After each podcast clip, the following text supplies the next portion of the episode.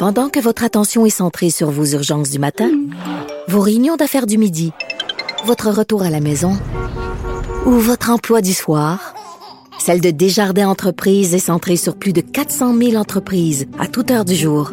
Grâce à notre connaissance des secteurs d'activité et à notre accompagnement spécialisé, nous aidons les entrepreneurs à relever chaque défi pour qu'ils puissent rester centrés sur ce qui compte, le développement de leur entreprise.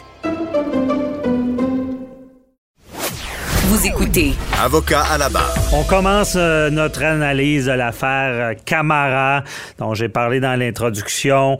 Et euh, on va y aller sur différents aspects tout le long de l'émission. Policier, un criminalisme être en cours qui est là.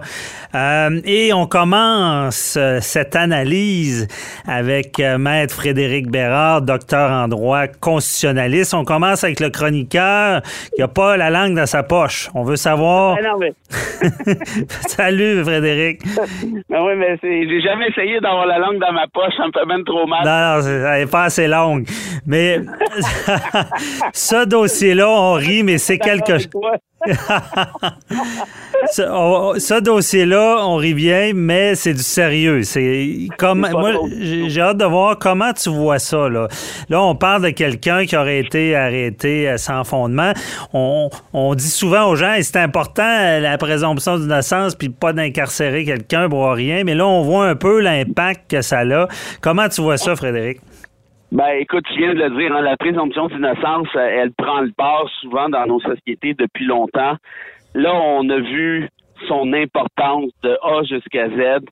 Euh, moi, je suis quand même fasciné par le fait que ce gars-là a quand même passé six jours en prison après avoir clamé son innocence, mais surtout après qu'une vidéo ait été déjà disponible par le ministère des Transports et qu'un enquêteur a vu la vidéo en question, a vu son contenu, sans être capable de voir que caméra n'était pas le suspect qui était recherché. Ça, je trouve ça absolument fascinant. Je ne sais pas si, si cet enquêteur-là est aveugle ou s'il est en train de manger un smoke meat en même temps ou il regardait occupation double sur son ordinateur. Il était pas motivé, peut-être, c'est ça. Ben oui, mais je comprends. Mais dans ce temps-là, tu sais, laisse la job à quelqu'un d'autre parce que là, tu as coûté six jours de prison à un individu qui, écoute, le gars, il est en train de faire son doctorat à la Polytechnique. Il enseigne là. Il a, il a, zéro casier judiciaire. Il a voulu aider. Il attend des enfants, deux jumeaux. Non, mais c'est, écoute, c'est dégueulasse. Puis, puis je sais qu'il faut faire attention avec ça parce que ça se prouve mal, le racisme systémique. Mais c'est drôle, mais ce genre d'affaires-là, je trouve que ça arrive souvent quand la personne est de couleur. Tu sais, Freddy Villanueva qui s'est fait tirer dessus à l'âge de 12 ans parce qu'il jouait au dé. Ben, je connais pas d'exemple, moi, de, de, de, blancs qui se sont fait tirer dessus par deux flics, ben, par un flic, mais avec mhm. une autre à côté, en train de jouer au dé. Mais on a des exemples comme ça. Il y a un autre avocat qui est aussi africain de race noire, euh, qui, qui est à ni plus ni moins notre âge, là, peut-être que tu le connais, qui s'est fait arrêter la semaine dernière au volant de son véhicule de, luxe ou semi-luxe avec sa fille. Ils ont mhm. arrêté, ils ont dit Qu'est-ce que tu fais dans la vie? Je avocat, ils sont partis à rire parce qu'évidemment, dans leur tête de policier, un avocat peut pas être noir. Et là, ils l'ont menotté, ils l'ont brassé, ils l'ont arrêté en mauvaise et indue forme. Pourquoi? Ben, j'ai comme l'impression, moi, qu'il y a une bonne partie là-dedans parce qu'il est noir aussi. Parce que moi, je me suis jamais fait arrêter dans mes chars. C'est drôle, je me suis jamais fait interpeller comme ça par hasard. Donc, tout ça pour dire que je sais qu'il y a de l'intangible là-dedans, puis je veux faire attention avec les procès d'intention. Mm-hmm. Mais franchement, je trouve que ça arrive souvent quand on parle de trucs du genre, il y, a une tête de l'emploi pour ce genre d'affaires-là, puis elle n'est pas blanche. Est-ce que euh, tu penses que, tu sais, cet élément-là, c'est sûr, c'est dur à prouver. On sait que, on le dit tout le temps, c'est bon de le répéter, la plupart des policiers sont corrects.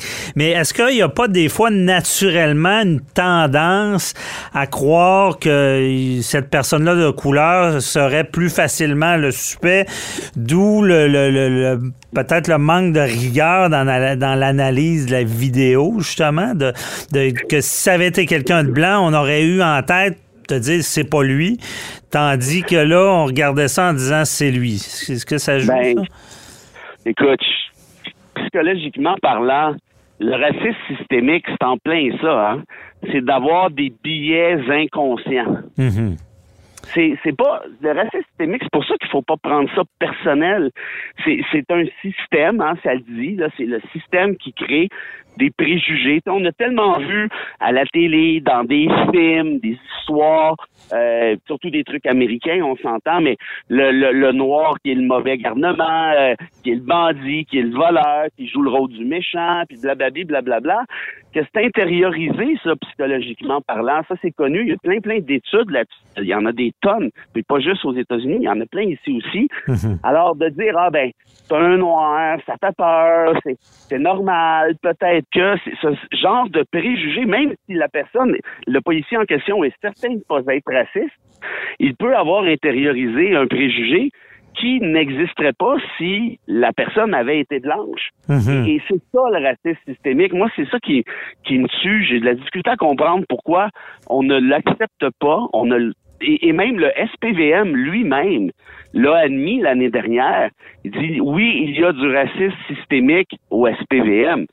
Donc, je veux dire, quand les policiers lui-même, eux-mêmes le reconnaissent, je dis à un moment donné, qu'est-ce que, qu'est-ce que François Legault attend pour le mhm. faire? Ça, je comprends pas ça.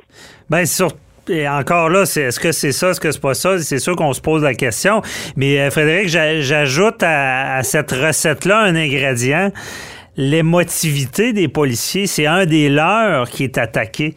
Ça, ça c'est sûr que là-dessus, je vais être obligé de. Puis je, défends rien si c'est passé, mais oh, c'est inexcusable et inacceptable. Mais je pense que tu mets le doigt sur quelque chose de, comment je te dirais, d'important dans cette affaire-là. Le gars en question se fait interpeller par les par le policier. Le policier se revire de base, s'en va à son char. Et de ce qu'on comprend, il se fait tapocher, il se fait voler son fusil ou son gun. Et, quand on arrive sur les lieux, il y a encore caméra qui est là avec son téléphone qui dit pas moi. C'est sûr que ça a l'air ça, ce, volet-là, surtout l'émotivité, comme tu viens de dire, mhm. les policiers qui débarquent, là, il y en a un qui est là, la tête pleine de sang, il pensait même qu'il à la tête. Donc, tu sais, je peux comprendre sur, le coup.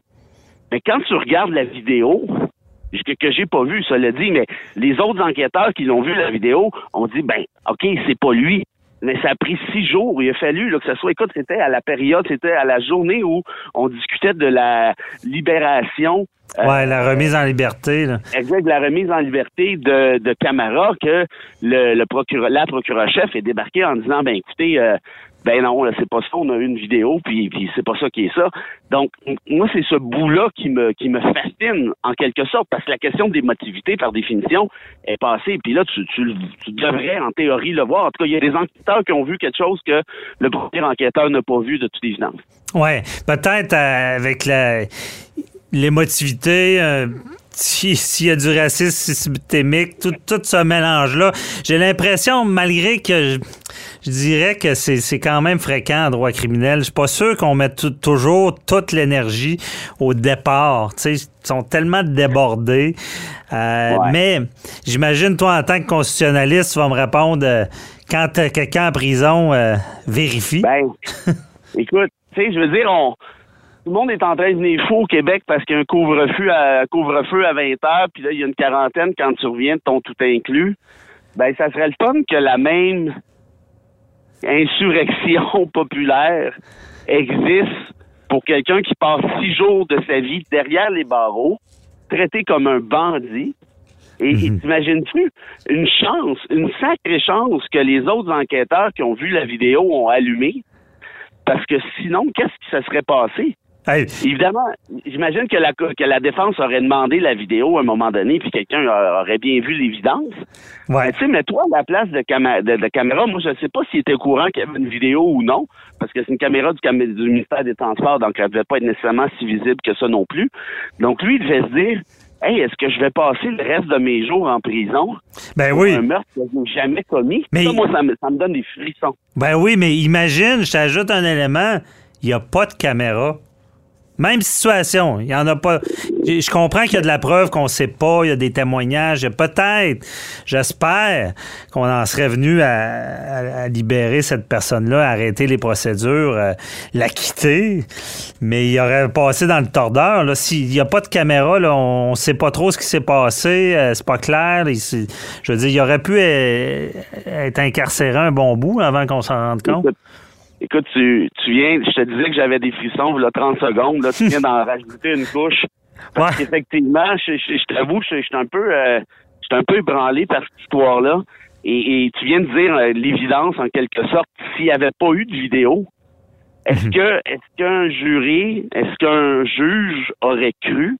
Camara? Et lui il aurait dit ben si j'avais tiré un policier, ça, je me serais sauvé quelque chose, je serais pas resté là avec mon téléphone en attendant que mais, mais il n'y a pas d'autres suspects en vue. Donc, t'imagines-tu, puis tuer un agent de la paix, là, c'est.